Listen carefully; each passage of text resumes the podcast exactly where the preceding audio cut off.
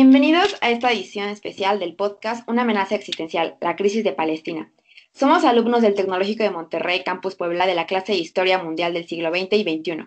Mi nombre es Carolina Arredondo y estudio Relaciones Internacionales. Y mi equipo está conformado por... Mi nombre es Uriel Corminas Ortiz Mena y estoy estudiando Ingeniero Mecánico Administrador. Mi nombre es Karen Lisbeth Macedonio Montalbán y estudio la carrera de Derecho y Ciencias Políticas. Yo soy Isa Soriano y estudio Relaciones Internacionales. Hola a todos, yo soy Carlos Rodríguez y estudio la carrera de Economía y Finanzas.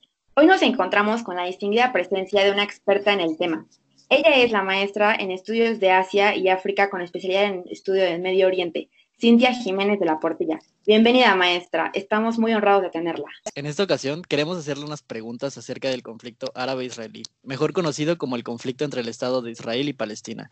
Una situación muy controversial el día de hoy, pero antes de comenzar queremos dar una pequeña introducción del tema. Así es. Todo inicia después de la Segunda Guerra Mundial, cuando Reino Unido administra el mandato de Palestina con este movimiento, Reino Unido le diría a los árabes palestinos que crearía un Estado soberano e independiente, mientras que los judíos desplazados de la derrota de Alemania también se les cedería una porción de tierra de Palestina. Estos eventos desencadenaron en una serie de eventualidades como conflictos bélicos, donde siempre el pueblo judío, el pueblo elegido por Dios, ganaría las guerras con ayuda de Estados Unidos, donde más adelante se anexarían Francia con mayor medida que Inglaterra. La importancia de hablar de este tema es que es un problema que perdura hasta nuestros días y cuyas consecuencias continúan sin ser sin una resolución notoria. Por esta razón, analizaremos el contexto que rodea este conflicto y esto nos ayudará a entender mejor la situación. Y bueno, para comenzar, le queremos hacer la primera pregunta. Como ya sabemos, este conflicto comenzó desde un poco antes de la Primera Guerra Mundial. Sin embargo, pienso que se acrecentó y detonó con las acciones tomadas por la ONU y algunos otros actores internacionales al finalizar la Segunda Guerra Mundial.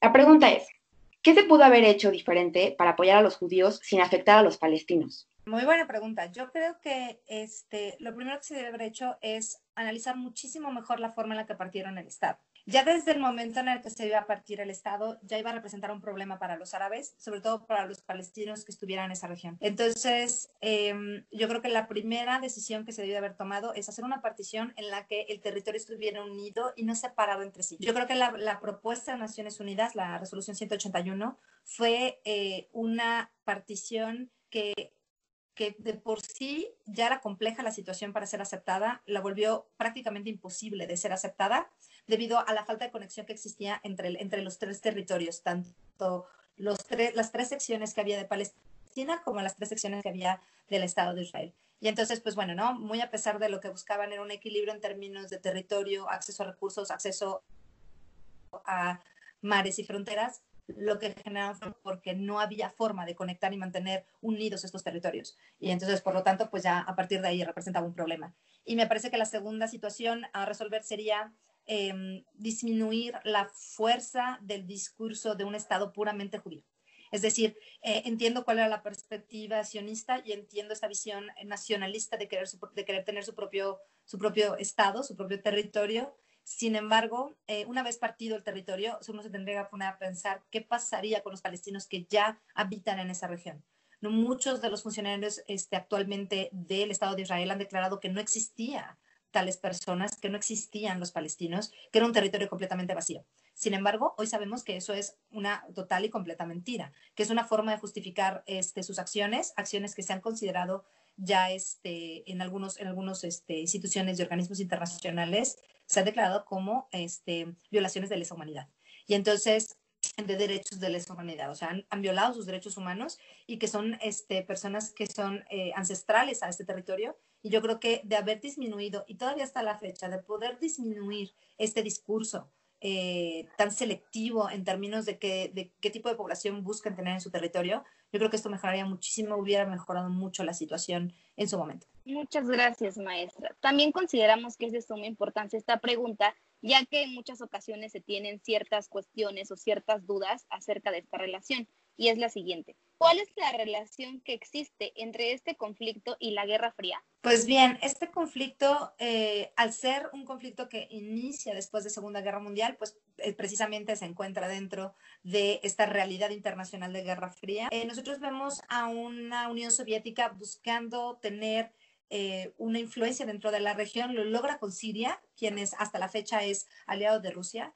Sin embargo, tenemos muchos de los estados este, árabes que, pues, a pesar de su cercanía en términos de las políticas socialistas que buscaban desarrollar, pues muchos de ellos se encontraban dentro del movimiento de no alineados. A pesar de esto, este, Rusia pues sí buscaba tener influencia dentro de estos estados y tener influencia dentro de la región y por lo tanto pues hacía cierto buscaba cierto vínculo con estos estados, por supuesto acercándose a los estados este, árabes, mucho más que al Estado de Israel, porque el Estado de Israel al final del día tenía el apoyo de Occidente y por lo tanto eh, de el, digamos, del otro lado, ¿no? del otro polo de poder que vendría siendo este, representado por los Estados Unidos de América.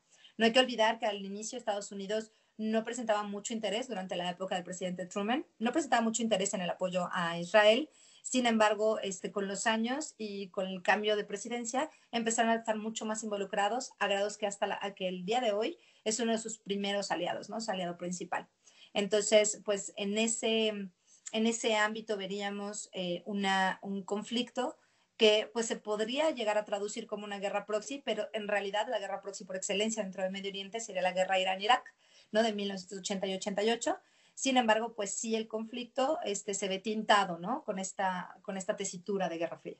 Cintia, muchísimas gracias. Entonces, ¿cree que la situación de Palestina influyó en otros conflictos del Medio Oriente durante la dicha Guerra Fría? Sí, yo creo que sí. Fíjate que vemos eh, que incluso a finales de la, de, la, Guerra Fría prácticamente, eh, se empieza a tomar la causa palestina, palestina como, una, como una bandera a, la causa árabe.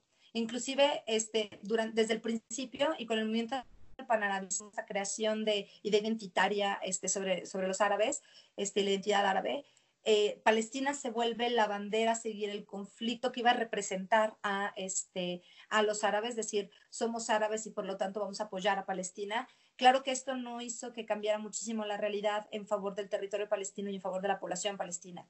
Eh, eh, sufrieron muchísimo desde la creación del Estado y con tanta incursión de conflictos dentro de la región, pues, y digamos, la respuesta tan eh, dispar que tiene, que tiene Israel desde el momento de los, del, inicio de los conflictos hasta la fecha, ¿no? que tiene una respuesta sumamente violenta y sumamente agresiva a este, pequeñas incursiones que de pronto se hacen dentro de su territorio. No hay que olvidar que su territorio al final del día es un territorio en guerra, ¿no? en constante conflicto por el reconocimiento de un Estado que este, se ve eh, invadido, que se ve eh, cercado por un muro ¿no? Y que responde exclusivamente a las necesidades y intereses de otro Estado. Es, decir, tenemos a, dos regiones palestinas, Gaza y Cisjordania, que responden a los intereses de Israel y al control de Israel y por lo tanto, desde la perspectiva de derecho internacional, pues sí, efectivamente es una zona de conflicto y por lo tanto los, los ataques que eh, las fronteras, eh, las zonas fronterizas que tiene Israel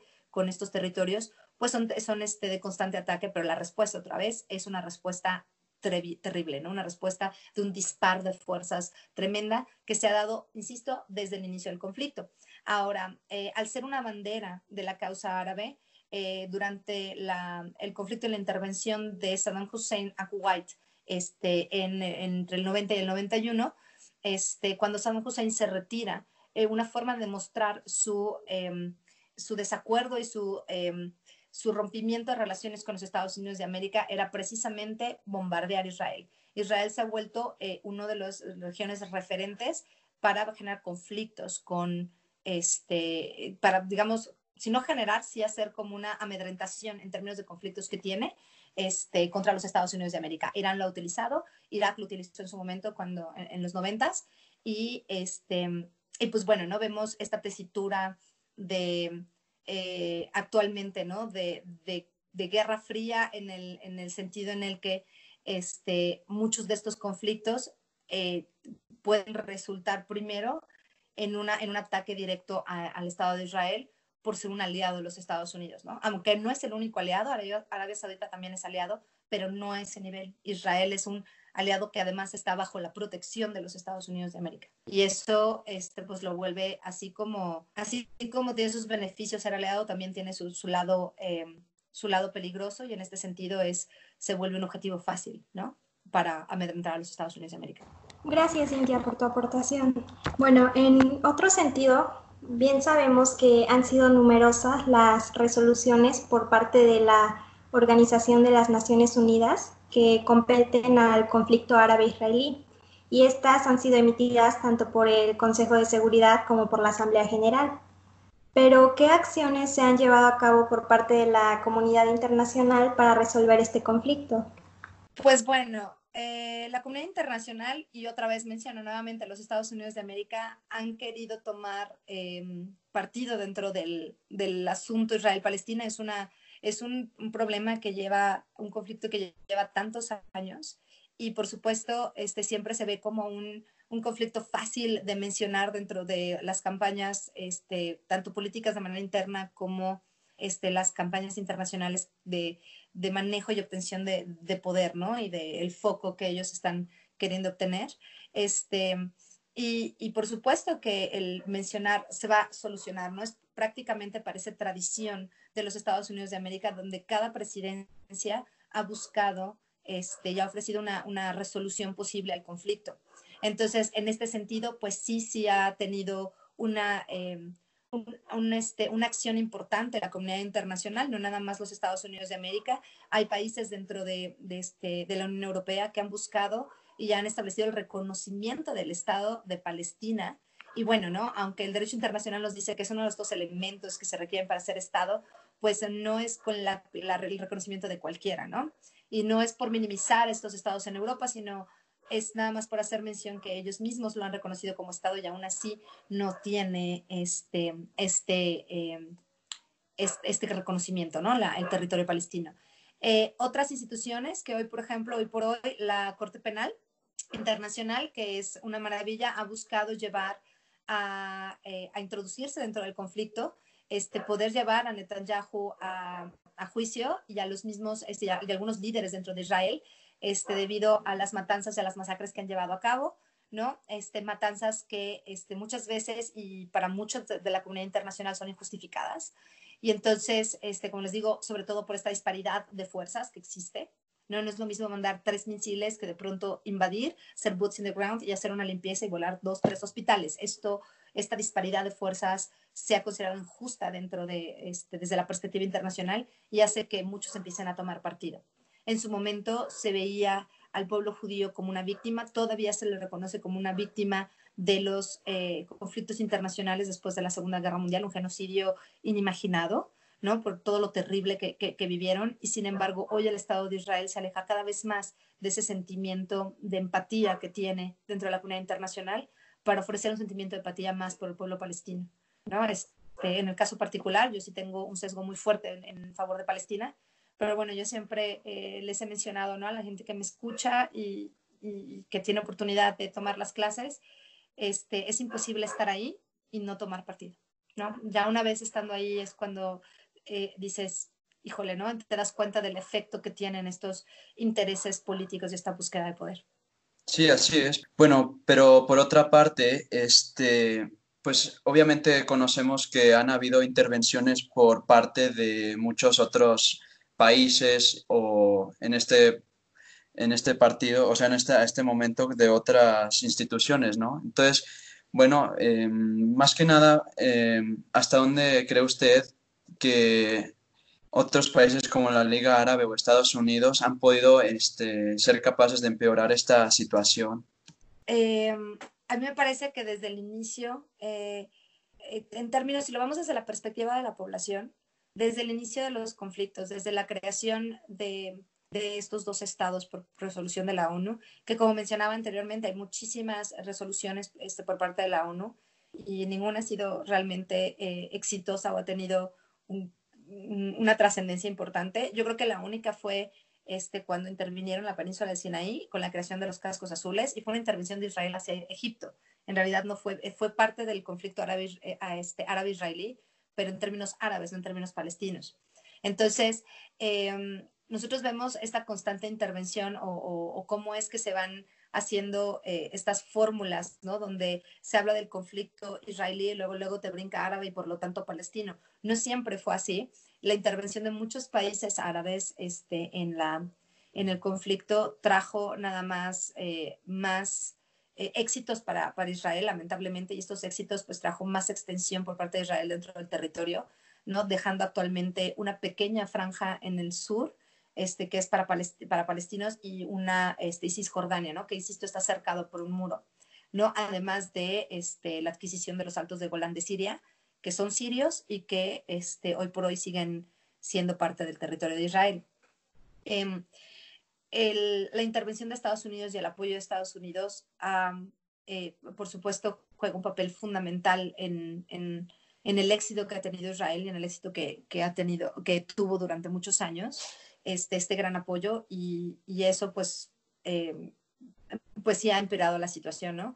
Hasta cierto punto, porque también hasta cierto punto hay que mencionar que cuando los Estados Unidos eh, pide eh, a Israel que o hace ciertas declaraciones en contra del Estado de Israel, a pesar del, digamos, de la presión que tienen desde el lobby judío. El lobby judío, digamos, es una, los lobbies son estas eh, organizaciones, asociaciones por grupos dentro de los Estados Unidos que tienen presión dentro del Congreso de los Estados Unidos para la aceptación o, no aceptación de ciertas leyes.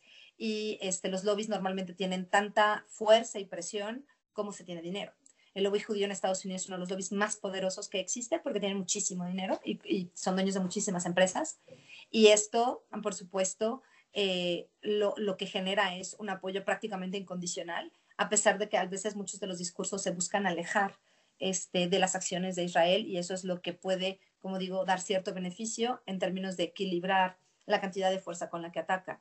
Sin embargo, me parece que entre más eh, entre más involucramiento por parte del sistema internacional, eh, vemos que se, que se acrecenta más la complejidad con la que vive la población palestina dentro de la región. Pero también es cierto que sería una mentira decir que se pueden solucionar eh, y que se puede llevar a cabo una solución sin eh, intervención, sin apoyo. Y aquí lo que siento es que le falta mucho más apoyo al, al pueblo palestino y más representación desde lo que como pueblo ellos necesitan darle voz a ellos y no seguir hablando por ellos. Y yo creo que ese, es, ese ha sido el error ¿no? de los organismos e instituciones. Buscan eh, poner en papel lo que ellos creen que es la solución sin escuchar qué es lo que ellos proponen, porque al final del día es la población la que vive todos los días esta situación y son ellos los que, los que seguramente tienen la solución en sus manos. Solo darles el canal y la voz. Eh, muchas gracias. Bueno, justo retomando esta parte del tema en cuanto a las relaciones, eh, nos podemos dar cuenta que a fin de cuentas es un conflicto que, que, ha durado muchísimos años ya y en el cual han participado pues igual bastantes actores. Eh, ¿Qué digo? Creo que es algo inevitable debido al, al, mundo globalizado en el que vivimos y, y, pues también por los intereses que cada uno de estos tienen. Entonces, pues bueno, mi pregunta es, ¿qué repercusiones ha tenido y va a tener este conflicto en la zona y en el resto del mundo? Me parece que es un conflicto que no tiene una solución eh, pronta, que, que, ha complicado la región, sí se la ha complicado. Me parece que ya se ha acostumbrado el sistema internacional a escuchar sobre este conflicto y por lo tanto pues se ha vuelto como, como un clásico de las relaciones internacionales, ¿no? Y, y es un conflicto que para tener solución tendríamos que generar una cohesión social, tanto para los palestinos como para los judíos. Entonces, y bueno, no me quiero adelantar a hablar de una propuesta ni nada por el estilo, pero este, sí, eh, encontramos, como les digo, eh, sí vamos a encontrar cómo afecta ¿no? este, el impacto que va a tener este conflicto en, en la región y que lo ha tenido.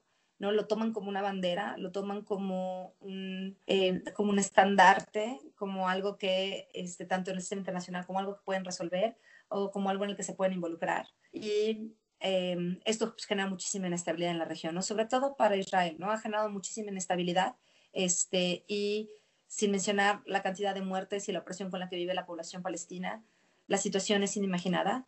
Eh, mucha de la gente pierde la esperanza después de tanto conflicto, ¿no? Y por supuesto la situación actual del Medio Oriente, ¿no? La guerra este, en Siria, la situación con ISIS, con Al-Qaeda, con Hezbollah, eh, sobre todo Hezbollah del sur, ¿no? Y estas divisiones que están más allá del entendimiento este, del occidente, ¿no? Donde nada más creen que, pues bueno, por, por ser grupos que, que se vuelven, son grupos violentos no estatales, luego entonces son terroristas, ¿no? Este fantasma del terrorismo después de, del 2001, todo esto ha acrecentado la situación para volverse todavía más compleja y entonces se aleja mucho más de una, una posible solución.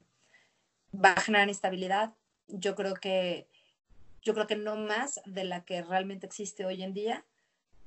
El que, se el que soluciones el conflicto traería más paz al mundo, pues sí para los palestinos. En definitivamente la vida les cambiaría yo creo que eso es, eso es lo más urgente, ¿no? Resolver la situación y otra vez, ¿no? Desde la perspectiva de ellos. Pues es muy difícil ese tema. Creo que tomar un bando es sumamente complejo. Queremos ya ir concluyendo. Cintia, gracias por, todo, por todas esas aportaciones. Pensando en una posible solución, ¿cuál crees que sea, que sea mejor? ¿Un solo Estado de Israel con los territorios palestinos integrados? ¿Dos estados, uno de Palestina con Cisjordania y Gaza, a pesar de su distancia geográfica, y uno de Israel? ¿O dos estados de Palestina y uno de Israel? ¿Qué, qué opinas? Excelente pregunta. Es como darle el clavo de cuáles serían las respuestas en términos del Estado, ¿no? Este, me parece que de generarse dos estados, digamos, uno de Palestina y uno de Israel, no se podría hablar necesariamente de una unidad de Estado palestino. Me parece que este, si realmente la solución fuera la creación o la, el reconocimiento del Estado palestino, lo cual me parece prácticamente imposible, este, si esto fuera, eh, nosotros veríamos dos estados palestinos, definitivamente uno de Gaza y uno de Cisjordania, ya porque el desarrollo es distinto, llevan muchos años separados, porque el, eh, la creación de identidad, más allá de la identidad palestina, bajo el argumento y el discurso de lo que es ser palestino, que, que, vale mucho y es muy válido, es, es la realidad este, determinada por las circunstancias que viven. Y son muy distintas las de Cisjordania que las de Gaza. Las de Gaza son mucho más complejas, sin minimizar las de, las de Cisjordania, que son también terribles. Este, sin embargo, si a mí me dices desde una perspectiva mucho más con los pies en la tierra, ¿no? Y menos idealista, porque, digamos, eh, puedo tener una tendencia más idealista. En realidad, mucho más aterrizada la tierra, yo te diría que la solución sería un solo Estado. Eh, lamentablemente, este, para los palestinos tendría que ser un Estado de Israel, porque es el Estado más poderoso con la administración política más fuerte, pero el Estado de Israel tendría que eliminar de su argumento el, principio de que tiene que ser un Estado puramente judío. Yo creo que tiene que aceptar a los palestinos, no, sobre todo los palestinos musulmanes, porque hay muchos palestinos que árabes, eh, judíos, árabes, cristianos, hay muchos, pero vaya, Aquí estamos hablando de aceptar a todo el palestino como una entidad nacional integrante e incluyente de su Estado.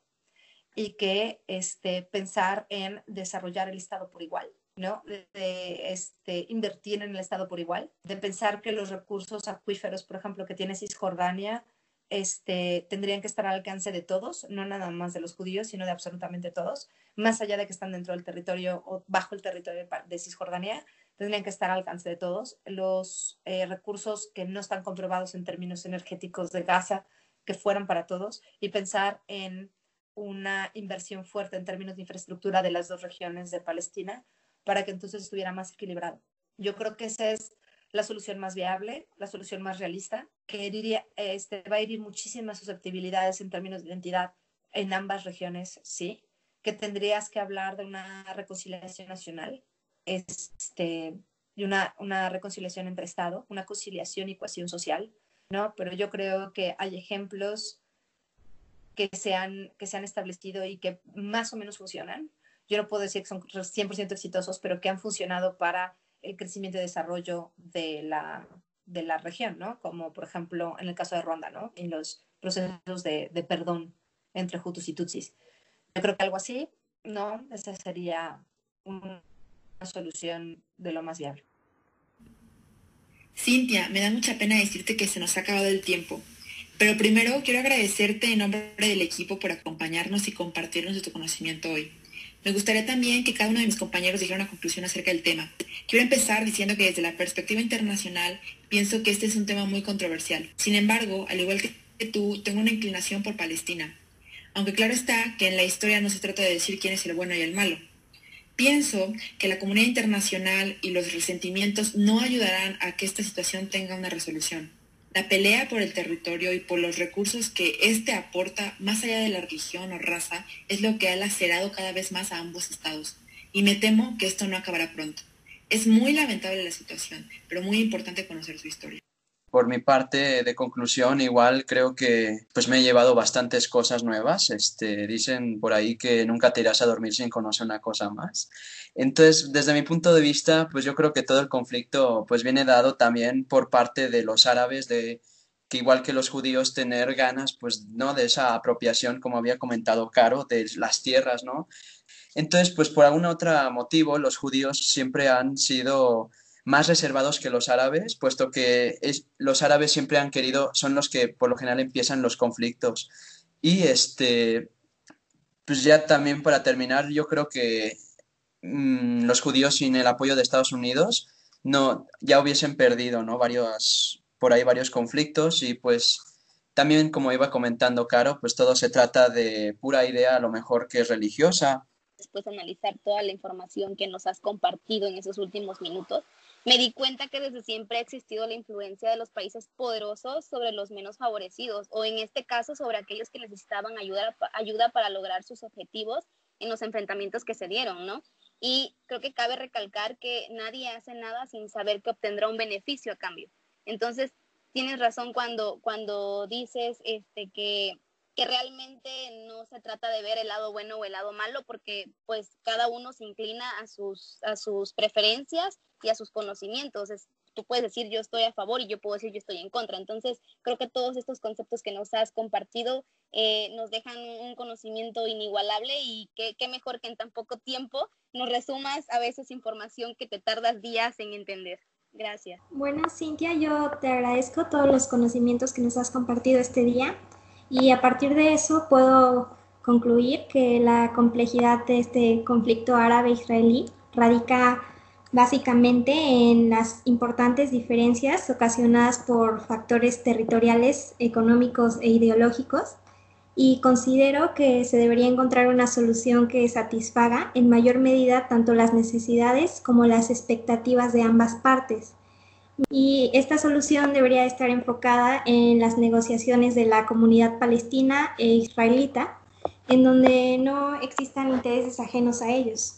Bueno, Cintia, yo también quiero agradecerte muchísimo eh, este ratito que nos dedicaste para, para enseñarnos más sobre, sobre esta clase de temas que en lo personal creo que es muy importante que tengamos noción y que sepamos identificar los conflictos que, que nos rodean alrededor del mundo, porque son las cosas que nos ayudan a entender eh, la coyuntura y el contexto de la sociedad en la que, en la que nos estamos desarrollando. Eh, a fin de cuentas, pues digo, creo que lo más importante de, de, esto es que se siga analizando, que se sigan buscando soluciones eh, por parte de, de, los, de los países involucrados, que pues digo, sigue siendo algo muy complejo como, como lo hemos estado hablando, por el tema de, de la diferencia de ideologías, política, religión y todos los factores que, que entran dentro de este conflicto, pero, pero bueno, que a fin de cuentas esperamos que, que se siga trabajando para poco a poco poder eh, lograr el cambio que, que muchos deseamos a, a nivel internacional. ¿no? Pues muchísimas gracias a ustedes, chicos, por escuchar e invitarme a su podcast. Fue un verdadero placer. Nuevamente, muchas gracias por aceptar la invitación. Muchas gracias a nuestros oyentes. Nos oímos en el próximo capítulo de Una amenaza existencial, la crisis de Palestina. Hasta la próxima.